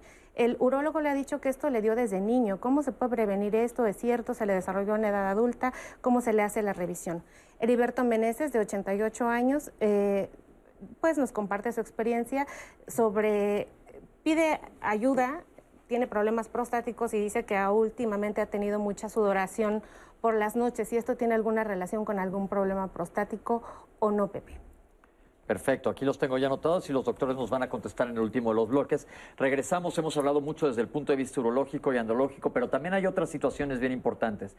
Lo cardiovascular, que ya dijimos que se viene previniendo desde antes, es importante una visita al cardiólogo, un electrocardiograma y algo que pensamos que no nos pasa a los hombres, tuve, acabamos de tener el programa hace relativamente poco, la osteopenia, que nuestros huesos se vayan haciendo más delgados. Esto creemos que es algo específico de las mujeres y no, también nos pasa. ¿Cuándo una densitometría ósea? Ok, normalmente estábamos platicando que los hombres empiezan a decrecer en, testosterona el 50% de los hombres la va a tener más clara, el otro 50% es más paulatina, pero todos tienen este déficit. Obviamente la testosterona un hombre la necesita para el cerebro, para el riñón, para el hígado, para el músculo, para el hueso, para formar sangre, para todo. Entonces, por eso debemos de tener un chequeo en cuanto a diabetes, dislipidemia y todo esto. Dentro del chequeo que se debe de, hacer una persona que se considera ya un adulto mayor, están los niveles de la densitometría ósea, su biometría hemática, sus niveles de testosterona, para poder decidir qué tipo de tratamiento hay.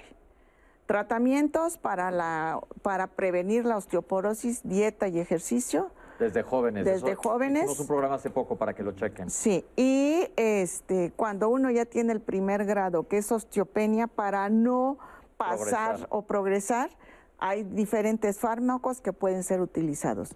Hay que recordar que si yo tomo calcio pero no tomo el sol, de nada me sirvió tomar el calcio. Si tomo el sol y tomo calcio pero no tomo vitamina D y no tengo un buen pool hormonal, pues tampoco hice nada. Entonces, no es que yo vaya a la farmacia y compre, tengo que tener un chequeo.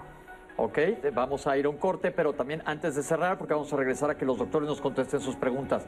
Cánceres más frecuentes en hombre, pulmón, evidentemente próstata, que ya se habló de esto y hay que checarse con el urólogo, el colon y la piel. La piel nos tendemos a olvidar de la piel. Hay que estarnos revisando, sobre todo los que fuimos necios y nos asoleamos cuando no había conciencia. El sol se acumula a lo largo de la vida, el daño solar.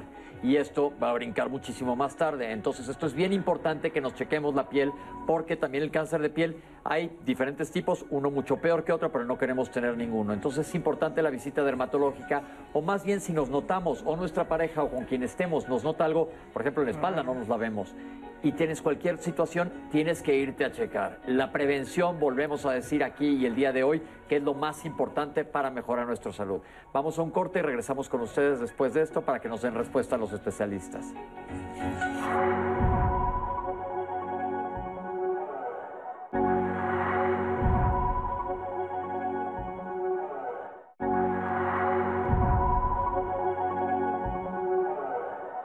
Normalmente aquí pasa que el hombre no está acostumbrado a expresar ni emociones ni sus estados de salud.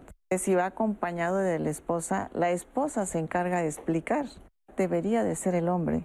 ¿Por qué? Porque así introyecta o, mete dentro de él que tiene que pensar en su salud. Si descarga esa responsabilidad en su compañera o está descargada cuando ya es un adolescente en la mamá, pues obviamente no toma esa responsabilidad para él. A los niños hay que hablarles con las cosas por su nombre. ¿Cómo se, se llama? llama pene, se llaman testículos, se llama vagina. Desde ahí empieza la culturalidad de la sexualidad. A través de las décadas, sí hay gente que busca un poquito más eh, la cuestión de la cultura de la prevención. No hacemos medicina preventiva desde etapas más jóvenes, es decir, en la adolescencia, en los niños, hay una, cultura, una consulta de revisión porque está demostrado en hombres y mujeres entre mejor nivel sociocultural tienen, más van al médico, más previenen y más investigan. Al final de cuentas, nuestra vida está diseñada para que tengamos una educación formal, que sería la escuela, una educación en casa, que son nuestros padres, y al final una educación especializada, que seríamos los médicos. El primer contacto definitivamente tiene que ser por los padres, pero el reconocimiento por los padres sobre su capacidad de poder explicar a sus hijos es fundamental. Tú como padre debes identificar si le puedes dar información fidedigna o no. Y si no puedes, hay que buscar ayuda. ¿Y cuál es la ayuda? Pues obviamente la escuela o un médico. El último aparato que madura en un ser humano es el reproductor. Todos los demás prácticamente desde que naces.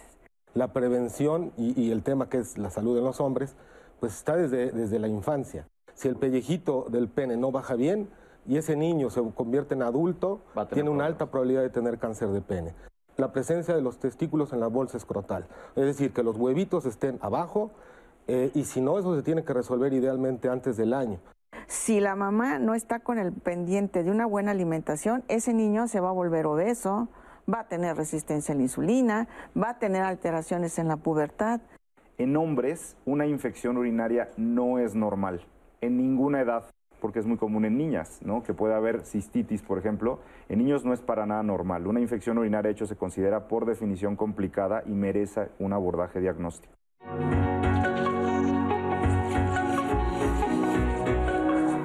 Estamos entrando a nuestro último bloque en donde ya sabe que Pepe va a responder con nuestros especialistas todas sus dudas y comentarios. Quiero agradecerles la participación. Tuvimos muchas llamadas el día de hoy. Muchísimas gracias. Adrián Morales en las últimas llamadas nos dice que tiene dolor en el vientre y pene cuando tiene erección, que fue al médico y le dijo que tenía un síndrome de Peyronie. ¿Qué es eso, doctores? ¿Les pueden ampliar un poquito más acerca de esto? Y nos pregunta qué estudios debe de hacerse. También nos preguntan sobre la hiperplasia de próstata. ¿Se debe de medicar si es algo natural en el adulto mayor, aunque no haya sintomatología urinaria? Y otra, el tratamiento para la hiperplasia de próstata es de por vida, se tiene que usar todos los días o se puede suspender en algún momento. Y tengo también eh, otra más, otra llamada más de Arturo Romero y nos dice que sí es suficiente hacer el análisis de antígeno prostático para saber si se tiene cáncer o no en la próstata o si se requiere algún estudio adicional. Así como también nos preguntaron sobre el tacto rectal, Pepe, ¿qué tan necesario es si ya en sangre se sabe para qué lo tocan a uno? Al momento, muchas gracias. Ok, pues vamos a empezar a responder todas sus preguntas. Doctores, una que se repitió dos o tres veces, ¿la circuncisión afecta la salud y la sexualidad eventualmente? La respuesta es no. ¿Por qué? Porque la respuesta sexual es, digamos que, múltiple, es neurológica, es por todos los órganos de los sentidos, no focalizada en un pene. Puede haber ciertos cambios de sensibilidad cuando la circuncisión se hace en una persona que es ya un adulto, un adolescente, un adulto. ¿Por qué? Porque el glande va a ser ya más sensible y al quitarle su envoltura, esta sensibilidad se va a incrementar hasta con el roce, pero esto es algo transitorio que no tiene nada que ver con una respuesta sexual. Entonces la respuesta es no. Siguiente pregunta, ¿se puede hacer una circuncisión en edades avanzadas? Sí, claro, si es necesario, sí.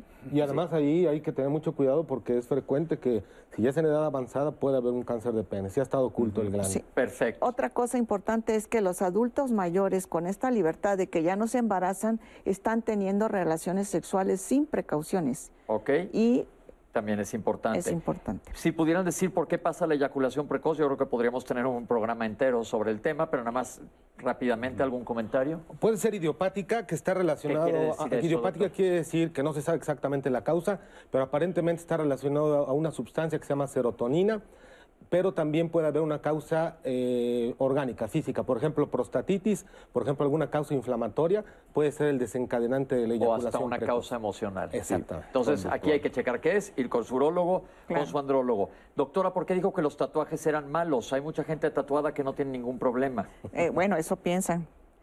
¿Por qué digo que son malos? Porque las pinturas están hechas con plomo y un tatuaje se va perdiendo la pintura conforme van pasando los años y hay que retocarlo.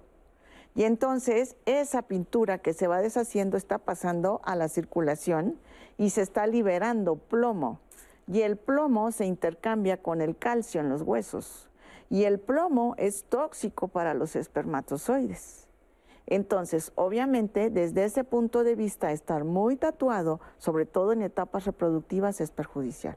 No en todos, pero sí en algunos. En algunos. Y siempre tatúense en un lugar seguro, que les abran la jeringa enfrente a ustedes, porque otra cosa importante, no nada más de los hombres, también de las mujeres, las hepatitis, cuidado y cualquier cosa que se y ya hay tintas sin plomo. Ok, sí, ya están empezando eso. Y hay que recordar que todas las paredes de donde te toman placas son plomadas para que no pasen los rayos por lo cual a mayor tatuaje y a mayor nivel de estudio radiológico puede haber interferencia. Perfecto.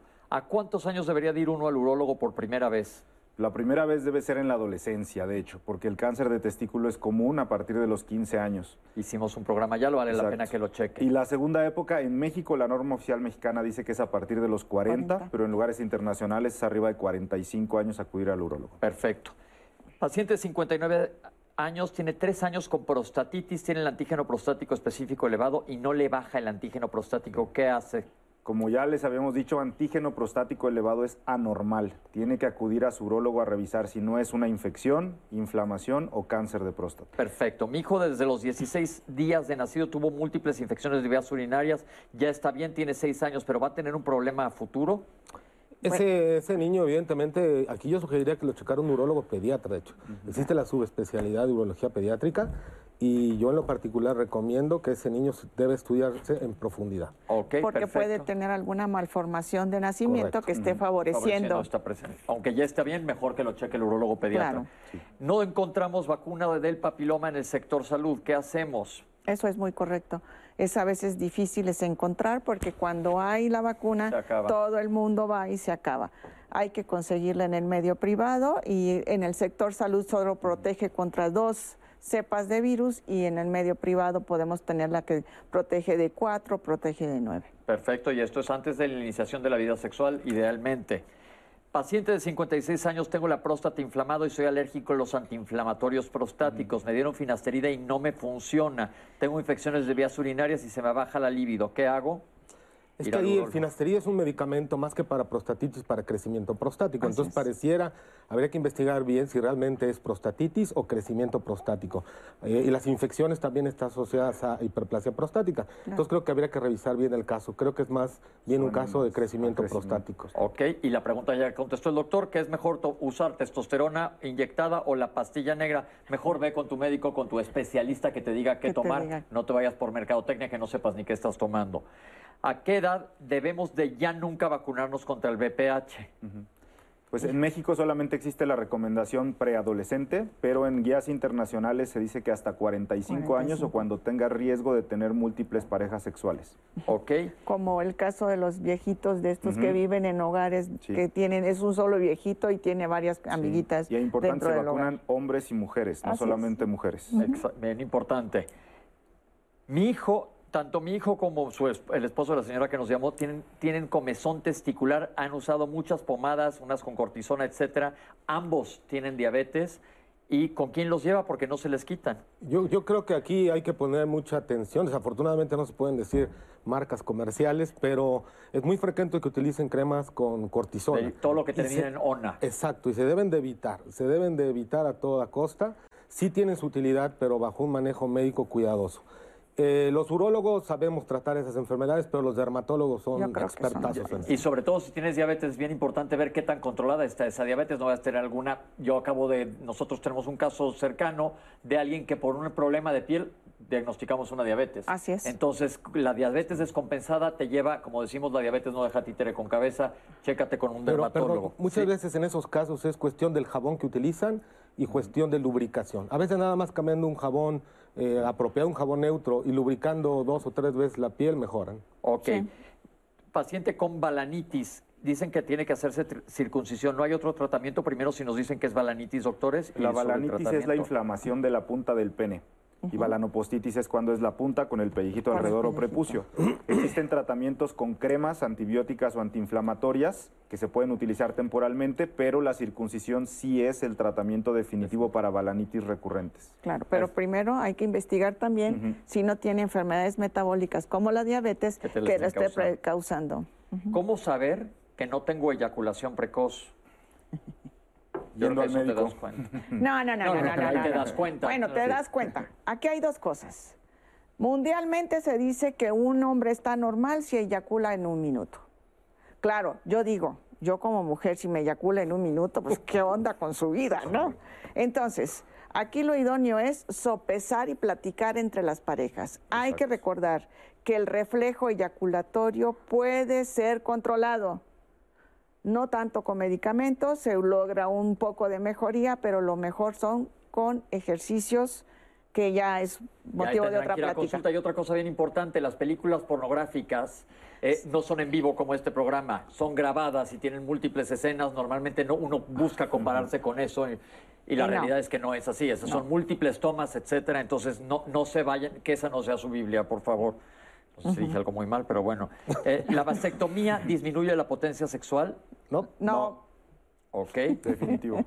¿La eyaculación retardada es normal con, con la edad avanzada y qué se hace para esto? ok. La eyaculación retardada es cuando un hombre se tarda más de 30 minutos ah, para eyacular. Algo que dijo el doctor Miguel que es muy importante, el tiempo es desde que el pene entra y se empieza a mover para eyacular y no todo el juego sexual. 30 minutos a partir de que entra. Y esto está dado, otra vez puede ser por una disminución de la testosterona, por el piso pélvico que ya no tiene tanta hormona o por algún trastorno neurológico. Una eyaculación retardada puede ser hacer el diagnóstico de una esclerosis múltiple, de una miastenia gravis, o sea, hay que estudiar al paciente. ¿Qué pasa si no eyaculo en todas mis relaciones sexuales? A mí no me importa. Debe ser alguien de edad probablemente más avanzada. Bueno, ¿cuál es el objetivo de la eyaculación? La reproducción. Los pacientes prostatectomizados que les quitan las vesículas seminales no eyaculan. Lo importante es tener el reflejo orgásmico. Y perdón, eh, muy frecuentemente esos pacientes están tomando medicamentos como la tamsulosina, que es para la próstata, y no les avisan que eh, frecuentemente eh, tienen eyaculación. Una reacción secundaria. secundaria de la tamsulosina. ¿Es lo mismo eyaculación que orgasmo? No.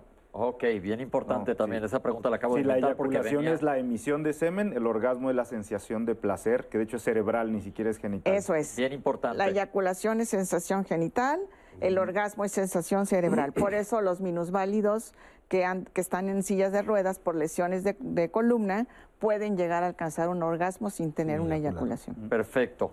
¿El estrés y el cansancio pueden afectar la eyaculación? Sí, definitivo. La explicación sencilla es que afecta hormonas. Por neurotransmisores. Y eso te puede afectar, ambas. Pregunta anónima. ¿Masturbarse mucho en la vida afecta la próstata cuando eres grande? No. no. De hecho, hay estudios que demuestran que disminuye el riesgo de, padecer cáncer de próstata. 21 eyaculaciones al mes, que no está fácil tampoco, este, sobre todo a cierta Puedes llevar tu cuenta. Decía un amigo, oiga, no toman retroactivas, ¿no? A cuenta. Este, 21 eyaculaciones al mes disminuye el riesgo de cáncer de próstata. Además, en la etapa reproductiva, mientras más frecuente eyacules, menos fragmentado puede estar un espermatozoide por dentro. Mientras más te tardes en eyacular, la información interna se deteriora. Pero claro, o sea, no es más de 21 fuerzas. O sea, eso significa que con una vida sexual sana debes de tener mejoría. No, es como con la vasectomía que 30, ¿no? me, recordé ahora que hay con esto de la sexualidad tántrica, en donde el hombre como parte de su desempeño sexual no debe de eyacular. ¿Eso qué opinión les merece? Pues eh, fisiológicamente yo diría que no se termina el sistema. El sistema está diseñado para tener actividad sexual, eyaculación y orgasmo acoplado. Entonces, fisiológicamente no tiene mucho sentido. En esta cuestión espiritual, eh, yo lo diría que es respetable. ¿Pero les hace daño o no A ver, sí, sí les hace daño. Tánticamente, hablando, este, va a satisfacer a su compañera y va a poder tener varios coitos sin haber eyaculado. Pero ah, al no eyacular no se termina la respuesta sexual completa y entonces hay un mecanismo inflamatorio con congestión de los órganos sexuales. Pero si acabamos de decir que no necesariamente se tiene que llegar a la eyaculación en todas las relaciones sexuales. Ok, claro. Estamos hablando de que ella comenta que en, el ejercicio específico. Y el, no eyacular, eh, que haya excitación sin eyaculación puede ser causa de dolor testicular. Claro, es como, dicen los adolescentes, calientas el boiler y no te bañas. o sea, aquí es un mecanismo fisiológico de que muchas veces contraes los músculos para evitar la eyaculación y eso provoca dolor e inflamación. Perfecto. Doctores, me levanto mucho a orinar en la noche. ¿Por qué es? Hay muchas causas. Muchísimas. Vete a revisar con tu médico, por favor, porque puede ser desde la próstata hasta muchísimas otras cosas. Infección, hormonas. Eh, nos quedan pocos minutos, doctores. Vamos a darle velocidad.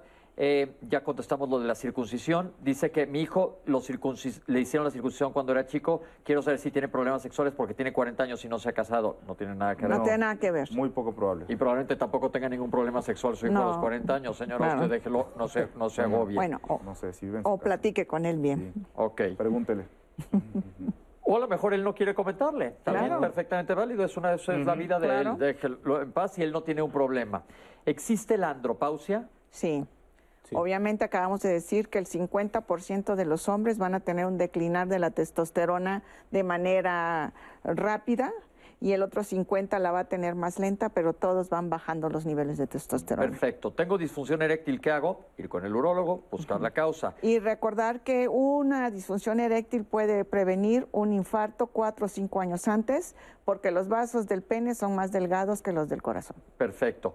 ¿El antígeno prostático específico elevado se puede asociar a insuficiencia renal crónica? Ah, esa pregunta fue interesante. El único mecanismo en que se reduce es que si es muy elevado el antígeno, es una próstata muy grande que te bloquee tu sistema urinario y afecte tus riñones por no poder orinar adecuadamente. ¿La cirugía de próstata te puede afectar la erección?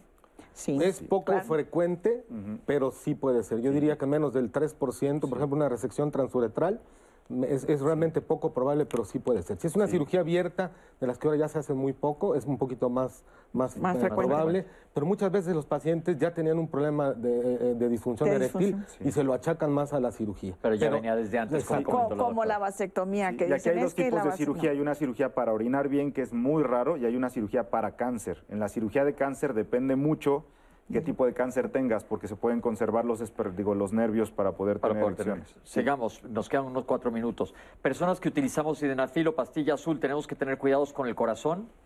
Sí, con el tratamiento que se puede dar para un infarto. Perfecto, entonces eso hay que checarlo con Porque su cardiólogo. se contraponen. Exacto, pero eh, no produce infarto. No, produce, infarto, pero con los medicamentos sí se contraponen, algunos de ellos.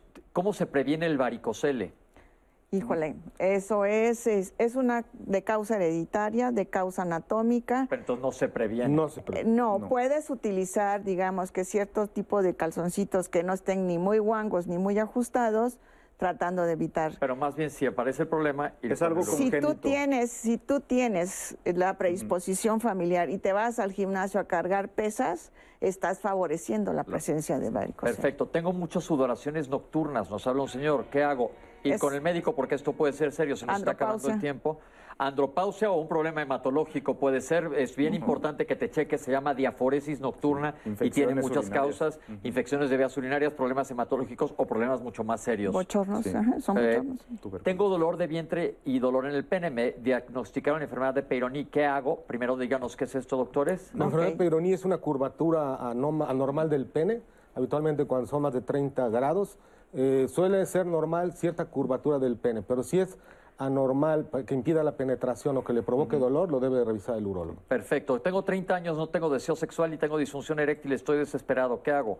Tiene que ir a consultar, porque hay que ver cuál es la causa de la baja del deseo, porque quien no tiene deseo, ¿cómo va a tener una buena erección? Perfecto. Si no hay el estímulo. ¿El antígeno prostático específico elevado siempre es cáncer? Ya contestaron que no. ¿Para qué es necesario un tacto rectal si ya existe el examen de sangre? Lo que pasa es que con el tacto rectal se logran identificar cánceres que por antígeno no se pueden encontrar. Y la otra es que es un examen muy sencillo, gratuito, muy accesible, que dura 20 segundos. 20 segundos. no es posible que por 20 segundos la gente y por miedo y por tabúes nos vayan a dejar que les gane un cáncer. Es algo terrible. La, la hiperplasia prostática benigna, es decir, cuando hay crecimiento prostático, ¿el tratamiento es para siempre? El tratamiento médico, sí, perdón. Ah, es importante aclarar que el crecimiento prostático se diagnostica por síntomas o porque hagas un estudio que demuestre que no estás orinando adecuadamente. Ahí se requiere un tratamiento definitivo porque la próstata no se te va a hacer más chica. O tomas medicamentos o eliges un procedimiento para disminuir su tamaño o mejorar el vaciamiento. Perfecto. Si la hipertrofia prostática benigna es normal, no, nunca dijeron los doctores que era normal, ¿por qué hay que tomar tratamiento? Bueno, el tratamiento se da, como dijo el doctor Villeda, cuando hay síntomas. o cuando si no hay síntomas no es necesario. Si es necesaria la revisión con el tacto y el antígeno, pero no necesariamente medicamento. Sí. porque hay pacientes que no tienen síntomas, pero que no orinan bien. Entonces es necesario una revisión y adecuarlo si hay algún signo. Claro. Tengo 57 años y orino muchísimo a cada rato desde que era adolescente. ¿Es normal? Tendríamos que pues estudiarlo. Desde, que era adolescente, tiene más no, pero la respuesta es que no, no es normal. No es normal. Entonces sí debe de acudir a una vejiga una hiperactiva. Ok, bueno, básicamente estamos llegando hacia el final del programa. Doctores, muchísimas gracias. Fue un tema amplísimo y vamos a llegar a conclusiones. Estudiémonos, hombres, seamos honestos, hablemos de lo que nos está pasando. Les queremos dar las gracias por habernos acompañado el día de hoy. Los datos de nuestros especialistas van a aparecer en redes y recuerden que este programa se va a replicar, lo pueden ver después, pero lo pueden ver en pedazos también, como dice Citlali, que te acompaña en el coche, ¿verdad? Que te acompañe. Ahí está, quiero dar las gracias también a nuestros especialistas en lenguas de señas mexicana que están como nosotros. Y nosotros pues los vemos la próxima semana aquí en Diálogos en Confianza. Recuerden que los lunes son temas de salud y la próxima semana hablaremos de punta de en Medicina, la microbiota. Nos vemos la próxima semana. Gracias.